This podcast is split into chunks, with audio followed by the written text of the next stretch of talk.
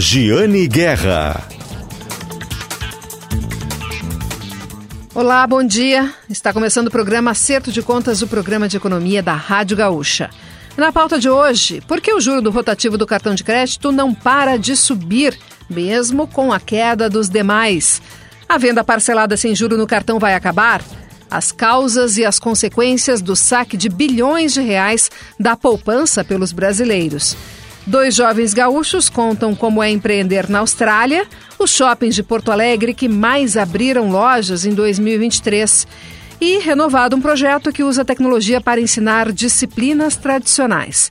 Tudo isso hoje no programa Acerto de Contas, o programa de economia da Rádio Gaúcha, que tem o patrocínio de Shopping Total presente a todo momento e também patrocínio de Cindy Lojas Porto Alegre. Indicou, associou, ganhou. Indique um associado do Sindicato dos Lojistas de Porto Alegre e ganhe vantagens exclusivas.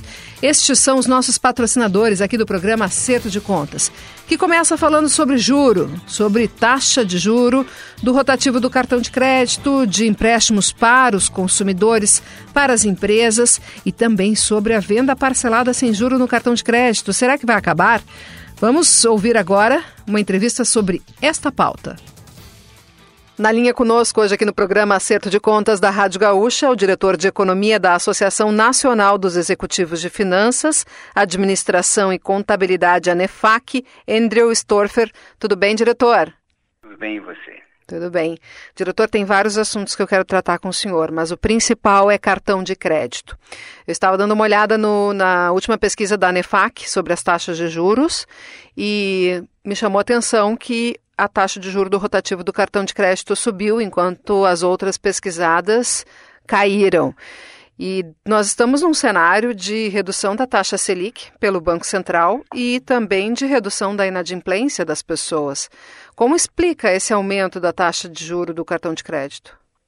É que nesse caso específico nós tivemos uma novidade agora que passou a vigorar no início de janeiro deste ano, que é aquela limitação dos juros cobrados no cartão de crédito. Né? Só para lembrarmos, no ano passado houve um movimento é, de que a, deveria haver uma regulamentação, isso foi feito pelo, pelo Banco Central, uma regulamentação, uma autorregulação pelos cartões de crédito, pelas administradoras de cartão, propondo alguma limitação, alguma medida para que esses juros fossem menores. Né? Vamos lembrar que, o, que, os juros do cartão de crédito são os juros mais caros do país e a gente tem que dizer que são juros dos mais caros do mundo. Né?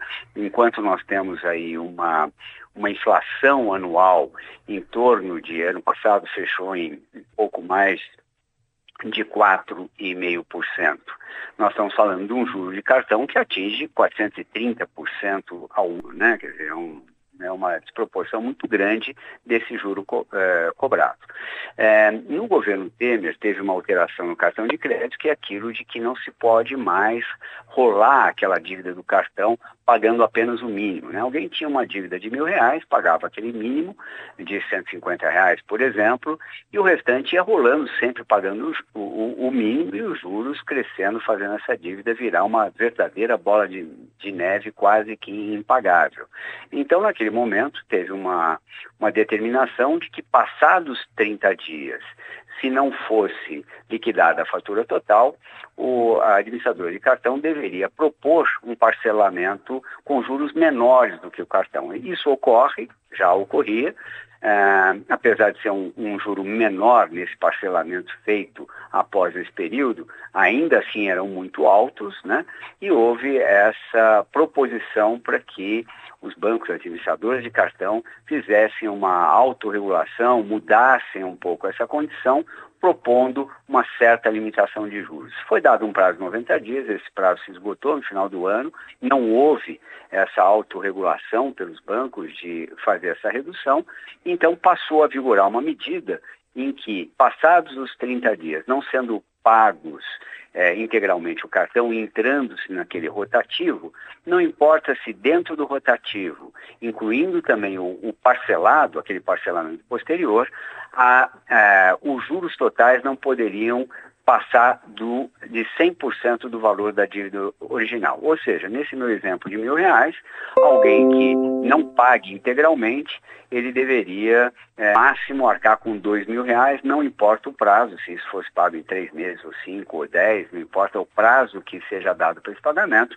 não pode ultrapassar esse dobro. Esse é um dos fatores, na nossa opinião, que levou as administradoras a, a subirem esse juro do, do cartão até por conta disso, porque se prevê que haverá uma, uma limitação daquele valor co cobrado a partir de janeiro em diante. É, pois é, eu entendi essa associação que o senhor fez, mas é um pouco esquisito, né, pensar... Uh, qual, é, qual é o raciocínio da operadora do cartão ao fazer isso? Aumentar antes da aplicação do, do, dessa, dessa limitação? O que, que ela pretende, é. pretendia fazer? É, na realidade, assim, essa, esse aumento, apesar de pequeno, né, é, é, é, significativo, porque as taxas de juros de cartão de crédito, como eu falei, são das mais altas no Brasil, é a mais alta taxa de financiamento ou de empréstimo aqui no Brasil, e se a gente considerar no mundo afora, é uma das mais altas do mundo. Então, qualquer é, pequeno aumento já representa um despropósito, porque na realidade se imaginava que esses juros poderiam cair e cair muito significativamente. 430 reais, é, por cento, 430% de taxa de juro ao ano é uma taxa extremamente expressiva. Nós estamos falando de 15% ao mês, é uma taxa muito expressiva, ela deveria cair. O que ocorreu é que, num movimento de certa forma defensivo, acabou subindo um pouquinho essa taxa, enquanto todas as demais caíram. Né? Mas o um, seria um movimento defensivo, no, no, na ideia de antecipar alguma, alguma rentabilidade? É um movimento defensivo no sentido de, uh, ok, já que já uh, houve essa determinação de uh, limitar esses juros, eu parto de um valor, inclusive, um pouquinho mais alto, porque aqueles que vão pagar num prazo menor, se ficarem enrolando essa dívida, vamos dizer assim, vão pagar um pouco mais de valor. Né? Acaba sendo esse movimento defensivo. Agora, se esse aumento de, de de juros dentro do cartão de crédito é porque o mercado aceita. Né? Se ninguém rolasse cartão de crédito, todo mundo pagasse à vista a fatura quando chegasse, ou não usasse o cartão de crédito, por exemplo, essas obviamente cairiam, ah, porque não haveria mercado para se encaixar, vamos dizer assim, essa taxa. Isso é praticado até porque existe uma rolagem relativamente grande eh, de quem não paga a fatura inteira do cartão e acaba rolando essa dívida, não só no rotativo, mas posteriormente ali, passando os 30 dias de uso do rotativo, no crédito parcelado. Tá, isso é uma coisa, um ponto que eu concordo muito com o senhor. Acho que o consumidor não tem ideia do poder que tem se ele rejeita determinado preço, determinado juro, determinada taxa. Uh, e acaba, às vezes, tendo que o poder público tomar eh, medidas e implementar limitações, sendo que o próprio consumidor poderia né, exercer uma pressão. Só que o pessoal acaba usando muito, no caso do rotativo, que é o exemplo da nossa entrevista de agora, acaba usando muito, muito mais do que deveria, tendo acesso a outras opções de crédito com um custo inferior. Tem um ponto, diretor, que eu gostaria de esclarecer com o senhor, porque apareceu, uh, gerou uma dúvida aqui entre entrevistados e ouvintes da Rádio Gaúcha nos últimos dias. Uh, foi limitado em 100% o juro, né? Uh, o ministro da Fazenda, Fernando Haddad, em diversos momentos em que, em que ele citou esta medida, ele falava que seriam 100% ao ano. Só que uh, tem pessoas que estão dizendo que não foi estabelecido este prazo de um ano e que, eventualmente, as operadoras, os bancos, poderiam aplicar 100% em um prazo menor. Mas aí eu entendo que não haveria sentido. É, veja só, essa taxa, é, esse é um bom ponto e deixando claro, não, não existe essa determinação que seja 100% em um ano, não, não existe. É independente do prazo. É óbvio que alguém pode falar, bom, alguém tem uma dívida de mil reais, não pagou depois de um mês, essa dívida virou um, é, pagou o mínimo de 150, aqueles 850 que ficaram no rotativo, acabaram virando de novo quase mil reais no, no mês seguinte. Né? É, aí ele não pode mais ficar no rotativo e vai ser proposto um crédito parcelado. E alguém poderia dizer, então alguém poderia falar, bom, paga 100%, 2 mil reais, né, vamos dizer assim, daquela dívida, já no mês seguinte os juros ficariam estratosféricos. Não, mas não é assim que funciona. Existe uma taxa de juros, por exemplo, de 15% ao mês. Como eu falei, é uma taxa extremamente alta, extremamente, eh, realmente é uma taxa para não ser usada, né, estratosférica. Mas esses 15% ao mês, ele passando de 30 dias do rotativo, esse juro tem que ser menor, nesse meu exemplo de 15%, alguém deveria propor, então, olha, eu vou cobrar 12% ao mês, parcelado em 10 vezes, ou 3, ou 5, ou 12, enfim, o número de parcelas que for. Este total, inclusive com o que já foi pago de juros, não pode exceder aos 100%. É, por que, que não dá então para dobrar da noite o dia, de um mês para outro? Porque existe essa taxa de 15 por mês, que é a taxa referencial, por exemplo, no primeiro uso do, do, do rotativo, e o parcelado tem que ser uma taxa abaixo disso. Né? E essa proposição de parcelamento, o próprio consumidor pode atuar e pode estabelecer. Ele pode falar, ok, eu quero pagar esse parcelado em quatro vezes, em seis ou em doze. Em qualquer proposição que ele faça, não pode ultrapassar o dobro, por mais que se estique o prazo. Claro que se o prazo for mais curto, nunca vai atingir isso. Né? Se o prazo for mais longo, ele vai esbarrar nessa barreira. Na prática, significa que os bancos, as operadoras de cartão, na realidade, vão limitar esse prazo. Fala, olha, para não exceder o dobro, eu parcelo o restante, por exemplo, em seis vezes. Eu não consigo esticar mais vezes porque não é minha proposição. Já uma vez que eu não posso passar do 100%. Diretor, uh, qual é a perspectiva em relação à taxa de juro no geral para o consumidor, considerando que tudo indica, o cenário que nós temos é que o Banco Central vai continuar reduzindo a Selic em 0,5 ponto percentual até chegar a 9 ou 9,5% no final do ano. As demais taxas devem acompanhar uh, essa redução também e, e considerando que a gente sabe que muitas das muito uma boa parte da taxa de juro da operação mesmo de crédito para consumidor e para pessoa para pessoa jurídica é formada pela inadimplência e nós estamos tendo uma redução da inadimplência. É, veja, na realidade, a parte da Selic, né, essa taxa básica da economia, é um dos componentes dos juros cobrados nas diversas operações de crédito, seja cartão de crédito, cheque, cheque especial, juros de comércio e assim por diante, empréstimo bancário e tudo mais. É um dos componentes. Mas, como você bem disse, existem outros que são a inadimplência verificada e a esperada para o futuro, mas existe também um, um, um, componente importante que é o que se imagina para o país esse ano, ano que vem e assim por diante. Né? Quando a gente olha esse cenário do país, e o país, é, em linhas gerais, ele não está tão mal assim, né? houve um determinado crescimento, a inflação está baixando e tudo mais, porém, o governo já deu sinais, o governo federal já deu sinais para o país de que é, pretende gastar. Né? Nesse ano, no ano que vem, nos próximos anos, ele pretende gastar. Aquele déficit público, né? só lembrando, déficit público é o quanto o governo arrecada e o quanto ele gasta. Ele está gastando mais do que arrecadando. Isso gera um déficit, gera um, desencaixe, né? uma necessidade de financiamento. Isso é ruim, porque faz com que os juros se eh, permaneçam um pouquinho mais elevados. Então, apesar da inflação tá, estar sendo reduzida e apesar dos juros, né, a Selic estar sendo reduzida, a gente não nota essa redução na mesma proporção na ponta para o consumidor. Né? A gente nota que mesmo as taxas que foram reduzidas, elas reduziram muito menos do que caiu a Selic. Né?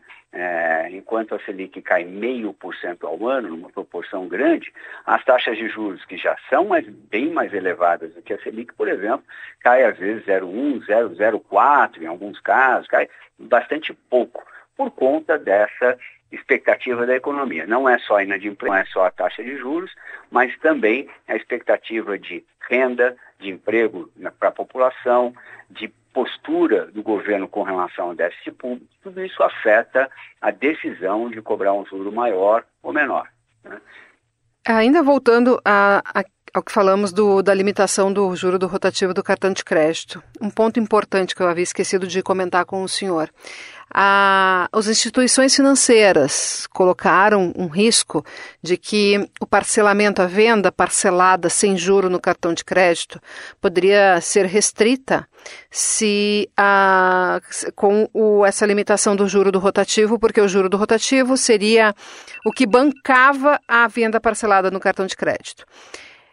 Isso pode acontecer porque é uma preocupação grande do varejo. O consumidor acho que ainda não percebeu essa discussão que estava acontecendo entre esses dois segmentos econômicos, mas ele sentiria também, ele seria afetado bastante se houvesse alguma mudança nisso.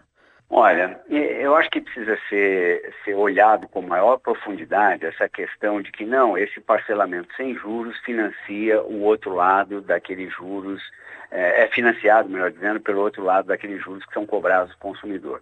Eu não vejo essa relação tão direta assim. E eu vou explicar por quê. Alguém que compra algo parcelado no cartão de crédito sem juros, né, e a gente nota que esse parcelamento é, é maior com bens de, vamos chamar assim, de primeira necessidade, como geladeira, fogão e etc. Né? E até alguns casos como diversão, é, por exemplo, é, é, televisões e etc. Claro que existem roupas, vestuário em geral, outras coisas que também são parceladas, mas existe uma parte desse parcelamento que é proporcionado pelo próprio fabricante, em alguns casos, né, que passa para o comércio uma condição do comércio pagar um pouquinho mais favorecida. Né, o, o próprio fabricante faz isso porque entende que esse é o mercado. E vamos lembrar, isso acontece também com materiais de construção. Né, muito típico materiais de construção, alguém comprar materiais parcelados, porque são compras mais expressivas e precisa ter uma, quem está reformando uma casa ou construindo, ele precisa de um prazo para pagar aquilo ali e é normal que haja esse parcelamento, entre aspas, vamos dizer assim, sem juros. É claro que alguém está pagando por esse dinheiro no tempo, mas nem sempre é o comércio. Às vezes vem do próprio fabricante essa condição. E o fabricante tem condições de ter um capital de giro, obter esses recursos de uma forma melhor, pagando menos juros do que o próprio comerciante, né? É, e, e, a, e nem se fala do próprio consumidor. Então, muitas vezes existe esse parcelamento por um determinado interesse. A gente vê isso com automóveis, em automóveis um pouco mais caros, muitas vezes existe isso, olha, se paga 50%, o resto em 12 vezes, é, os outros 50% em 12 parcelas sem juros, né? Mas não é a revenda que está fazendo isso, é, o, é a fábrica de automóveis, é a montadora que proporciona isso. Então, nem sempre é o próprio comerciante que está arcando com aquele dinheiro, com aquele custo de dinheiro, sem juros e tal. Por isso que essa relação entre quem paga é, é, um juro mais alto e por mais tempo financia aquele que paga em, algumas vezes sem juros, eu não acho que essa relação seja tão, é, tão direta e tão expressiva assim. Precisaria olhar um pouco mais a fundo, mas acho que são coisas um pouco mais independentes. Tá certo. Muito obrigada pela entrevista mais uma vez, diretor da Associação Nacional dos Executivos de Finanças, Administração e Contabilidade, Andrew Storfer. É um prazer. Obrigado. Nós voltaremos a falar sobre taxa de juros sobre crédito, financiamento e investimento depois do intervalo aqui do programa Acerto de Contas. Antes, nós vamos falar sobre negócios. O Guilherme Gonçalves, que é produtor aqui da, da, do programa Acerto de Contas, da coluna Acerto de Contas, fez um levantamento com os shoppings de Porto Alegre para saber quais deles tinham aberto mais lojas no ano passado. E o Pontal Shopping se destacou liderança deste ranking com 69 operações abertas. Claro que o Pontal ele tem o fator de ter sido inaugurado em abril do ano passado. Então isso acaba influenciando essa liderança no ranking. Mas o shopping abriu com 35 operações e desde então vem abrindo outras e acelerando essa abertura. E o Guilherme Gonçalves conversou com a gerente geral do Pontal Shopping, Amélia Siqueira, nós vamos ouvir aqui um trechinho dessa conversa. Mês de abril, logo que a gente inaugurou, a gente terminou o mês ali com 35 inaugurações. Depois veio maio, a gente foi inaugurou mais sete, junho uma, julho mais quatro, agosto mais três, setembro mais seis, outubro mais duas, novembro mais duas e dezembro a gente fez oito inaugurações. Então, uh, no segundo semestre, vamos dizer assim, a gente inaugurou mais 33 operações, fechando então com 68 operações abertas até hoje, né?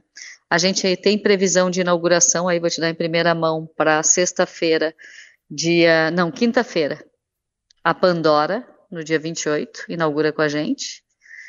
E depois a gente tem mais uh, 14 inaugurações, tirando a Pandora, né? T-Rex Pool, Mega Play, Pontal Souvenir, da Vovó Papinha, a Botoclínica, Sandalharia, Casa Lúdica, Dulce de Leite, Estúdio Preto, Votan, Nanica, Hospital Moinhos de Vento, Meia Hora e Banrisul. Então, o, o, primeiro trimestre ali de 2024 também promete, graças a Deus, um bom crescimento para a gente. Uhum. Com isso, a gente já está com 80% da ABL locada, né?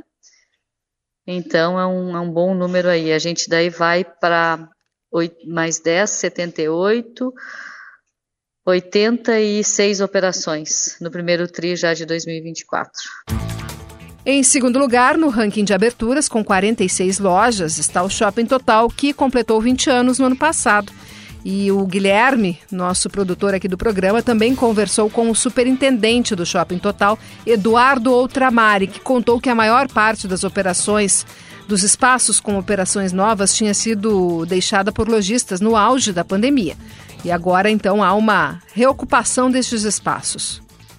Bom, primeiro que são lojas menores, são lojas é, de tamanho de tamanho pequeno, pequeno para médio. Nós tivemos grandes é, ancoragens novas, né? A Faculdade de Moinhos de Vento, a Academia, é, a, a Baitec, operações de, com dimensões bem grandes, mas o universo dessas 46 lojas é, 70% são lojas pequenas, com até 30 metros quadrados. Então, dá esse quantitativo é, de número de lojas mais significativo. E também é, porque houve, sem dúvida, uma busca por novos negócios.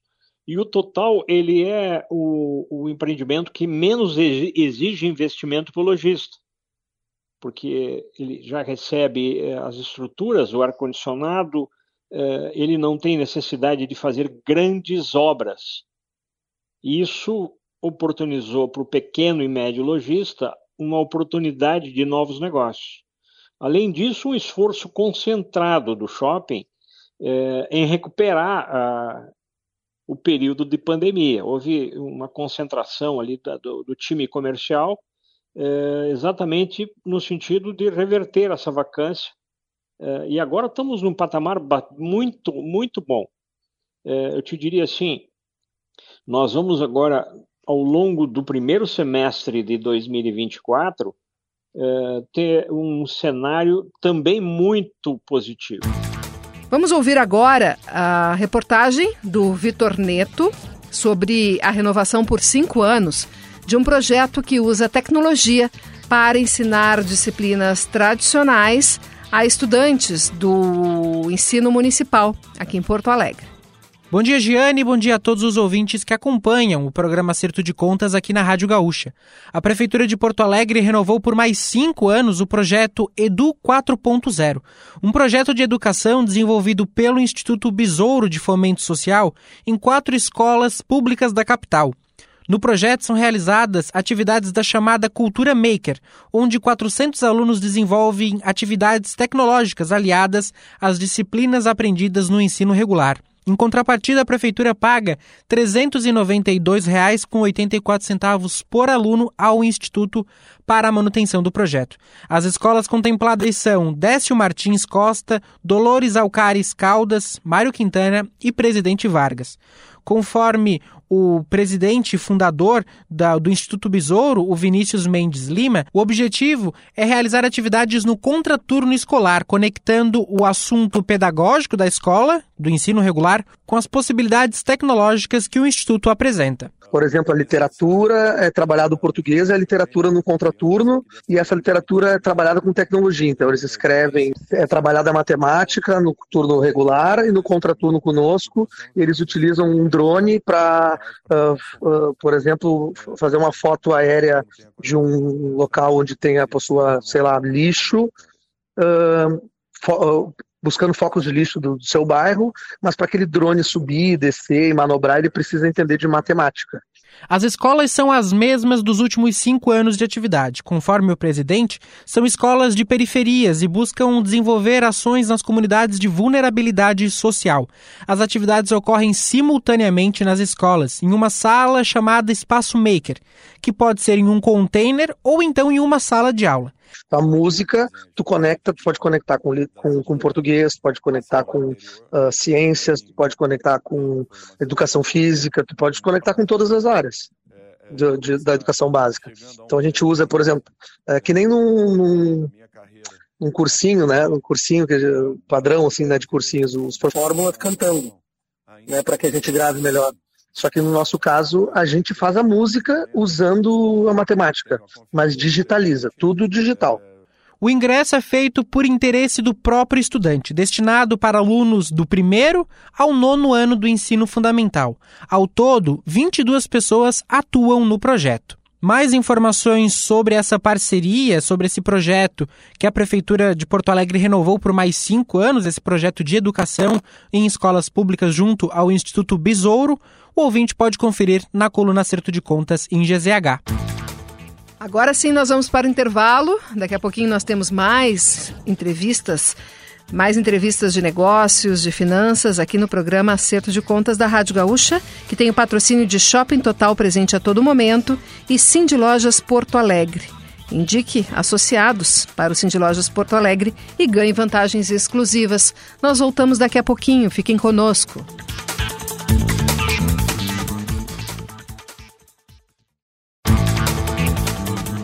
Olá, voltamos com o programa Acerto de Contas aqui da Rádio Gaúcha. Todos os domingos, bem cedinho, às sete da manhã. Muito obrigada pela companhia de vocês, pela audiência, pela confiança nas nossas informações.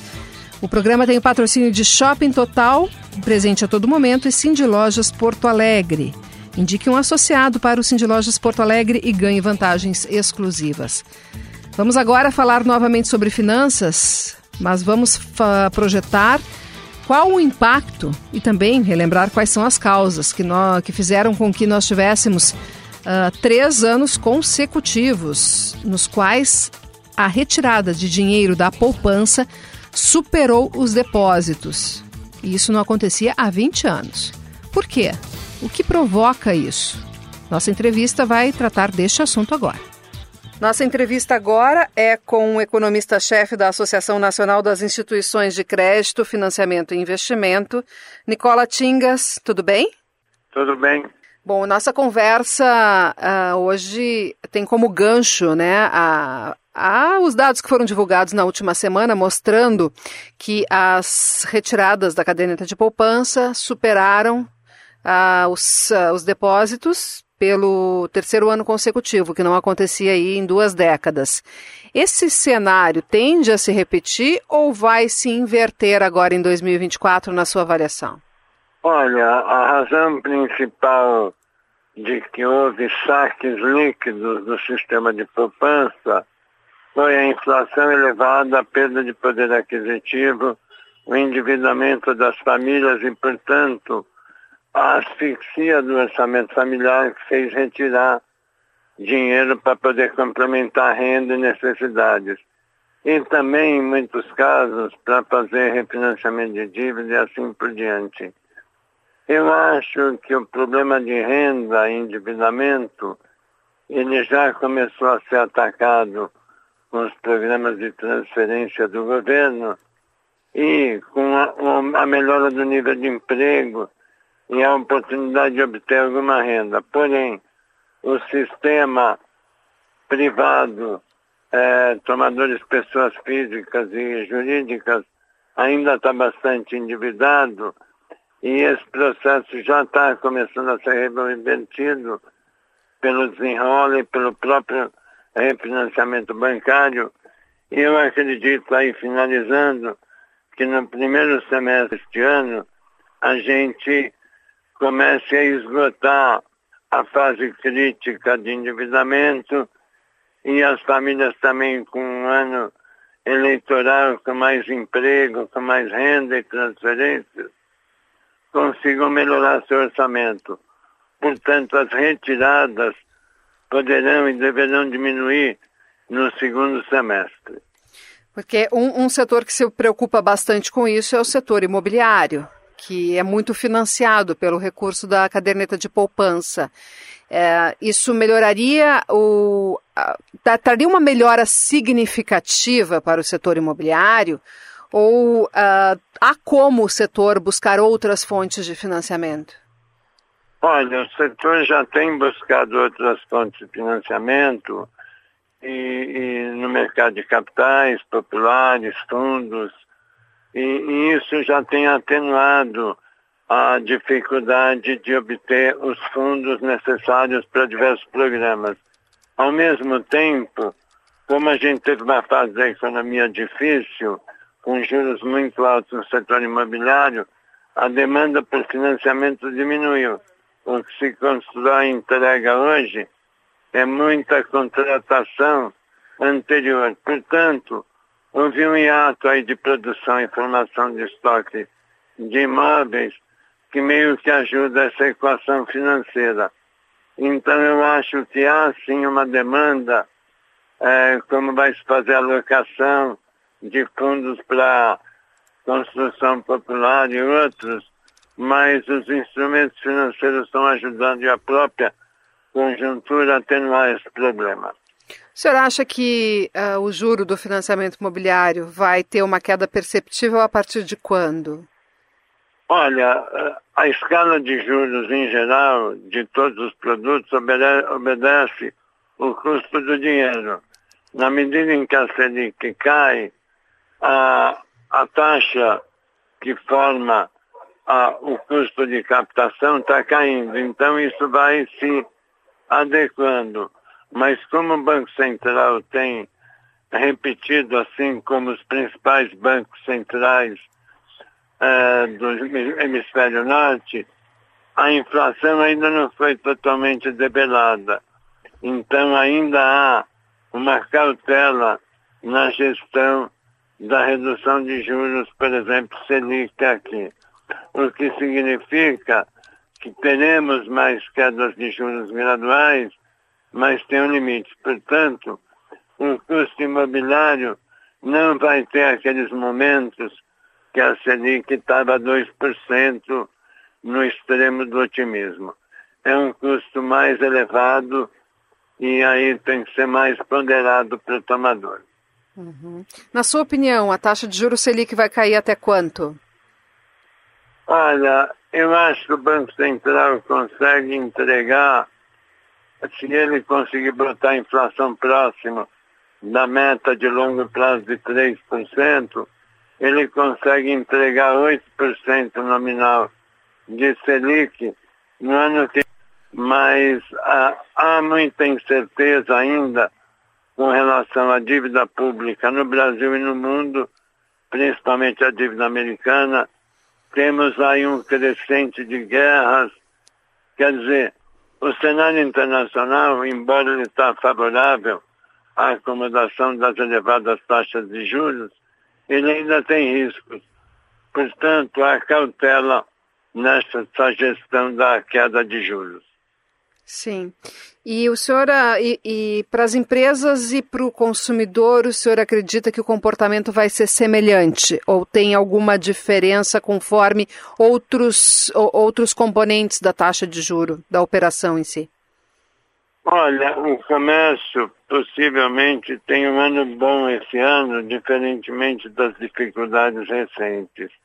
Nós vamos ter um endividamento menor, vamos ter uma Selic menor, vamos ter uma inflação menor e vamos ter renda, emprego, renda é, mantido ou melhorado ainda. O que significa que as condições de consumo são melhores, principalmente no segundo semestre. Do lado das empresas, que a economia se movimenta de uma forma mais normalizada, elas também voltam a produzir, girar mais, e as empresas têm se financiado mais no mercado de capitais. Então, a tendência do ano é ser um ano melhor. Não é evidentemente um crescimento de 3%, é de 1,5, 1,8, mas a qualidade dele tende a ser melhor. Sim. E sobre essa limitação do juro do rotativo do cartão de crédito em 100%, o ministro da Fazenda, Fernando Haddad, falava com certa frequência de que seria 100% ao ano, mas isso não está determinado na norma. Pode ser num prazo menor, certo? Olha, eu não estou acompanhando esse aspecto. É, os grandes bancos e a Febraban estão acompanhando. Uhum, certo. E, e qual é a previsão que o senhor tem para para inadimplência das famílias. O senhor acha que ela vai uh, não só reduzir, que é uma trajetória que foi iniciada já, mas em relação à qualidade das dívidas, porque no auge da inflação mais elevada, as pessoas estavam tomando crédito para pagar contas básicas, né, contas mensais. É, uh, o senhor percebe uma melhora também na qualidade do endividamento das famílias? É verdade, infelizmente isso aconteceu em muito a curto prazo, principalmente linhas que são emergenciais, como cheque especial e rotativo, para poder quitar ou rolar o orçamento negativo, o que é um péssimo sinal de insalubridade financeira, vamos chamar. Agora, na medida em que é, a gente vai tendo esse endividamento sendo escoado através do refinanciamento. E vamos lembrar que boa parte do endividamento das famílias não é dívida bancária. Dívida bancária é 20%, 30%. 60%, 70% é conta de água, conta de celular, luz, condomínio e assim por diante. Quer dizer, a saúde financeira das famílias melhora quando elas têm capacidade de pagar as contas básicas. E a parte da dívida financeira, com a conjuntura melhorando, a, a capacidade de refinanciar melhora. O que aí o fluxo de caixa das famílias tem uma melhora. Então é importante notar que o primeiro passo é o orçamento padrão a receita básica e a despesa básica. A parte financeira, ela é rolável, refinanciável, amortizável, dependendo dessa dinâmica. Uma última pergunta, o senhor citou o Desenrola. Eu tenho ouvintes que têm me perguntado se esse programa do governo federal vai ser prorrogado, se ele vai ser ampliado. Tem alguma coisa prevista que vocês estejam acompanhando nesse sentido? Olha, a última notícia que eu tive do desenrola é, estaria sendo é, postergado até março. Portanto, aí é buscar mais informações se isso está confirmado.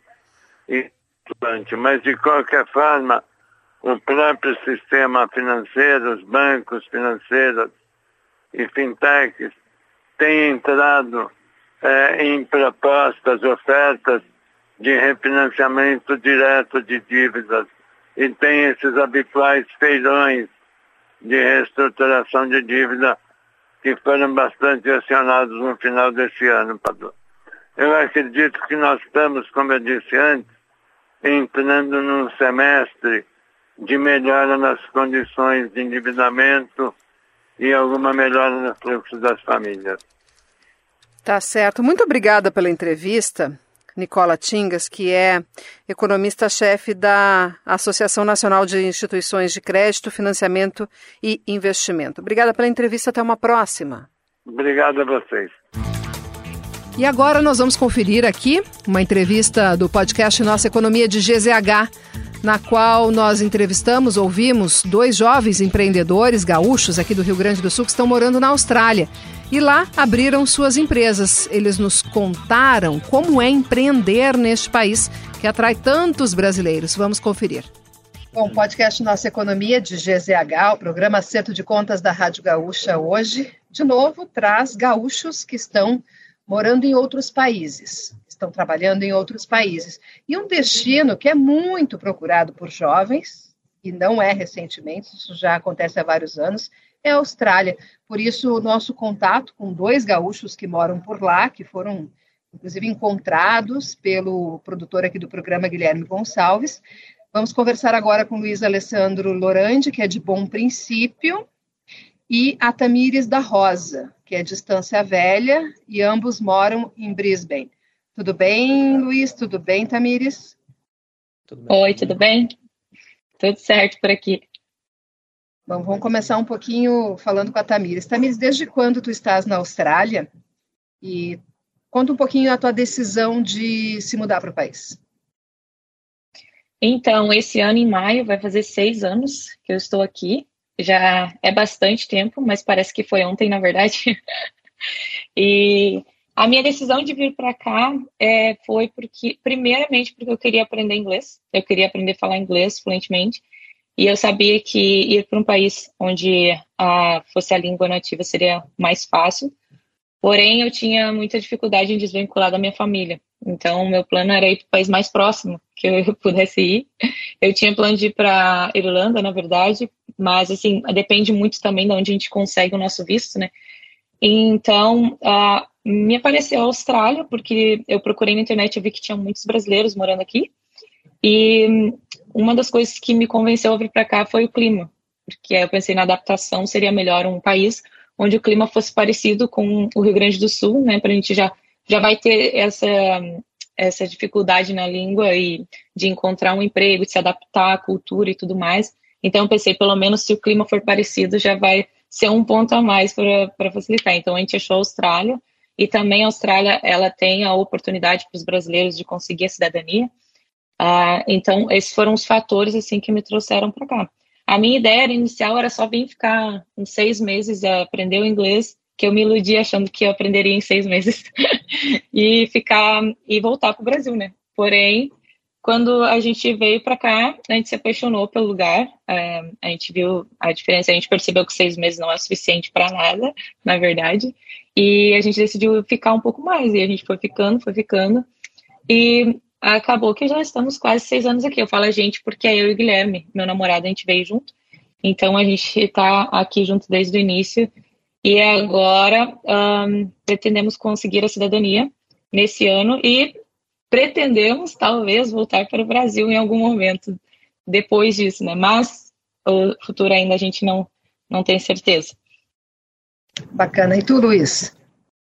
Então, meu processo foi, acho que, um pouco mais simples do que o Tamires. Eu sempre quis explorar o mundo, sair para viajar, e eu tava, procurei sempre um país que a moeda meio que se comparasse com o dólar americano, e um país que eu pudesse estudar e trabalhar ao mesmo tempo. E para mim caiu Canadá, Irlanda e Austrália. Austrália e Canadá eu não gostei muito por causa da questão do clima, com muito frio. Eu não gosto muito do frio. E Brisbane, aqui na Austrália, é um clima legal, tem bastante brasileiros também, como a, a Tami falou. E eu vim para cá, estou aqui há quatro anos, mês que vem vai fechar quatro anos, nunca voltei para o Brasil. Eu amo ficar aqui e acho que eu vou seguir minha vida aqui por um bom tempo também. Bom, e agora nos contem sobre o trabalho de vocês. O que, que vocês fazem hoje, começando pela Tamires? Hoje eu tenho a minha agência de marketing aqui, eu sou designer gráfico. Uh, eu comecei essa agência ano passado. Uh, eu iniciei somente fazendo design aos pouquinhos, porque aqui até tu ter oportunidade, né, tu, tu encontrar, até tu ter uma segurança também com o inglês e você construir uma vida aqui demora um tempo. Então, ano passado eu comecei a trabalhar com o marketing porque eu vi que tinha uma oportunidade de crescimento nessa área, porque agora tudo é digital, né? Depois da pandemia isso ficou mais evidente. Um, mas, assim, eu trabalho com isso, com rede social. Eu tenho um grupo de pessoas que trabalha comigo agora, obviamente, me ajudando nisso, expandindo mais para o marketing. Uh, mas, assim, eu atendo muito, eu gosto muito da ideia de ajudar os empreendedores, principalmente pequenas empresas aqui e brasileiros, a crescer, uh, tanto no mundo digital quanto no físico, sabe? Então, uh, o meu objetivo é esse. E esse ano, graças a Deus, eu consegui fazer várias parcerias, eu consegui ajudar muita gente, criei várias identidades visuais e estou expandindo para a área das redes sociais e uh, tráfego pago também. Então, o meu foco é esse, é ajudar uh, os pequenos empreendedores a crescer aqui na Austrália, porque eu sei como é difícil essa etapa, esses primeiros passos, sabe, esse desenvolvimento dos negócios, principalmente para quem ainda tem essa dificuldade com a língua, mas às vezes as pessoas são têm uh, uma profissão que é muito boa aqui, que a demanda é muito boa, a pessoa tem um background bom, é formado, é, tem pós-graduação, mas tem a dificuldade de adaptar na cultura aqui. E a gente que está aqui querendo ou não mais tempo, a gente consegue uh, ajudar, sabe? A gente consegue uh, ajudar nesses primeiros passos a desenvolver e encontrar ali o qual é o público para essas empresas. Então, é basicamente isso. E tu, Luiz, fala um pouquinho sobre a tua empresa. Bom, a gente trabalha no ramo de transportes e limpeza. A nossa empresa tem dois anos de, de idade, né? A gente começou, eu, eu e meu sócio, a gente começou com um caminhãozinho, a gente foi, foi, foi. Hoje a gente tem cinco caminhões, tem uma frota de seis vans e temos dois times de limpeza trabalhando ao redor de Brisbane. Uh, a gente foca, como a Tami falou, em ajudar os brasileiros. Uh, ah, 100% do nosso staff é brasileiro. Então, a gente foca também em dar esse apoio, como a Tami falou, porque eu cheguei aqui com mil dólares no bolso, eu sei como é que é difícil. Então, sempre o que a gente conseguir ajudar o pessoal que está chegando, uh, dar oportunidade de trabalho, explicar como é que funciona a questão de escola, questão de horário, que aqui eles prezam bastante por causa do horário, chegar na hora, uh, ser pontual, tratar o pessoal com respeito. Então, a gente sempre procura trazer brasileiros para ajudar nós e a gente ajudar o pessoal que chega aqui também, entendeu? Sim. E uma. A, bom, eu tenho entrevistado empreendedores que têm negócios em vários países, empreendedores gaúchos. E cada país tem alguma peculiaridade, mas eu sempre pergunto, porque é uma crítica que se faz muito para quem tem empresa aqui no Brasil, por quem tem empresa aqui no Brasil, que é a burocracia. Na Austrália também há muita burocracia para abrir uma empresa e para conduzir o negócio? Nem se compara com o Brasil, né? Eu abri a empresa falar. em dois dias.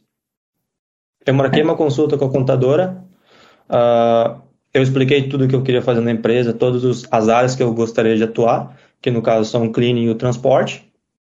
Cleaning é a limpeza, né? Uh, ela fez a aplicação, no dia seguinte ela me ligou, minha empresa estava aberta, eu já conseguiria atuar. Em questão de dois dias a empresa estava aberta. Essa praticidade nem se compara com o Brasil, porque eu tinha também trabalhava no Brasil empreendendo e a questão burocrática, nossa, no, o Brasil está muito atrás, aqui é muito mais prático. Até para a contratação de terceiros e de funcionários, é muito mais prático do que no Brasil, é muito mais um, direto, sabe? Não tem muito essa enrolação, esses, digamos assim, esses benefícios que no Brasil a gente procura muito. Aqui a cultura é bem diferente relacionada a isso. A gente não tem essa cultura de estar no emprego por causa dos benefícios, sabe? É bem mais prático. É, pois é. Legislação trabalhista também, vocês, uh, vocês percebem diferenças em relação ao Brasil? O Luiz tem mais funcionários, eu acredito que ele vai saber falar melhor do que eu, mas uh, pelo que a gente vê, pelo que o Guilherme trabalha também, eu, eu acho que é bem diferente, assim, né, Luiz?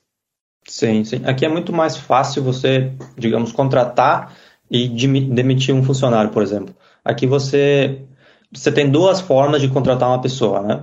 Uh, como se fosse a carteira assinada no Brasil, que você precisa pagar todos os direitos da pessoa, como férias. Uh, aqui eles têm um sick leave, né? Quando você não vem porque você está doente, você ainda recebe. E também tem outra opção, que é a que a gente mais usa, que é como subcontratar os funcionários. Ou seja, cada funcionário tem uma empresa que eles abrem também, que é muito fácil de abrir. Aqui, em questão de 3, 4 horas, você consegue abrir esse ABN, né, que é o Australian Business Number, e você consegue prestar serviços para outras empresas de forma casual. Entendeu? Então, isso tira da empresa contratante de ABNs toda essa forma, toda essa questão burocrática, questão de, de táxis, questão de uh, auxílio que você tem quando você trabalha com carteira assinada, você não paga nada, então é, tipo, fica, acaba ficando muito mais barato para a empresa contratar um funcionário dessa forma. Assim que no Brasil, eu sei que tem que ter carteira assinada, cada funcionário acaba custando talvez o dobro, talvez o triplo para a empresa. Aqui não. Aqui tu contrata pela hora. Se você acordou 25, 30, 35 dólares na hora, é isso que você paga. A pessoa, se ela quer pagar o táxi dela, se ela quer pagar o imposto dela, ela paga. Caso não queira, aí é o problema da outra é. pessoa, entendeu? Tá certo, então, muito obrigada pela entrevista, pessoal. Sucesso nos negócios. Eu até vou, vou repetir aqui com bastante ênfase quais são as empresas de vocês, porque imagino que muitos que estão nos ouvindo tenho sentido aí uma vontade, quem sabe, né, de entrar em contato com vocês. Eu sei que vocês se apoiam bastante, tem uma comunidade, não só brasileira, mas uma comunidade gaúcha na Austrália, nas cidades, que se apoia. que se apoiam. Eu, meu irmão mais novo, morou três anos na Austrália, um tempo atrás, trabalhando bastante. E eu lembro que ele me relatava muito isso, dos amigos brasileiros e gaúchos que ele fez e como uh, se tornavam bastante uma família, né? Vínculos familiares e de apoio bastante forte.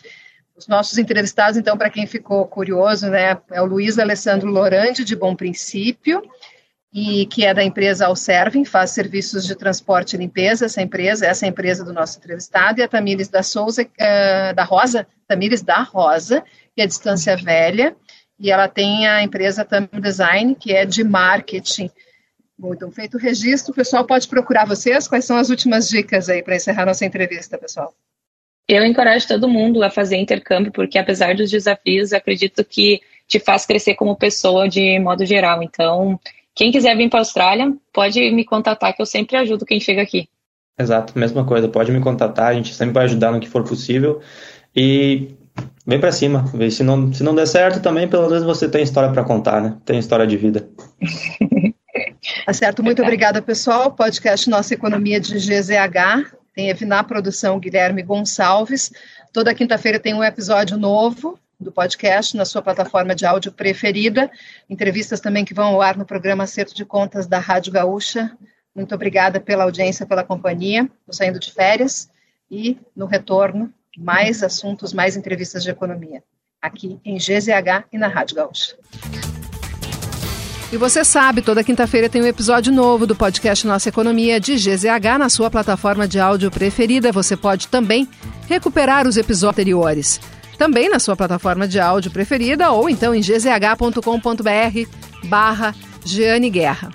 Estou saindo de férias. Paulo Rocha ficará com o programa, aqui na companhia do Guilherme Gonçalves, que é produtor do programa Acerto de Contas e da coluna Acerto de Contas, junto com Vitor Neto.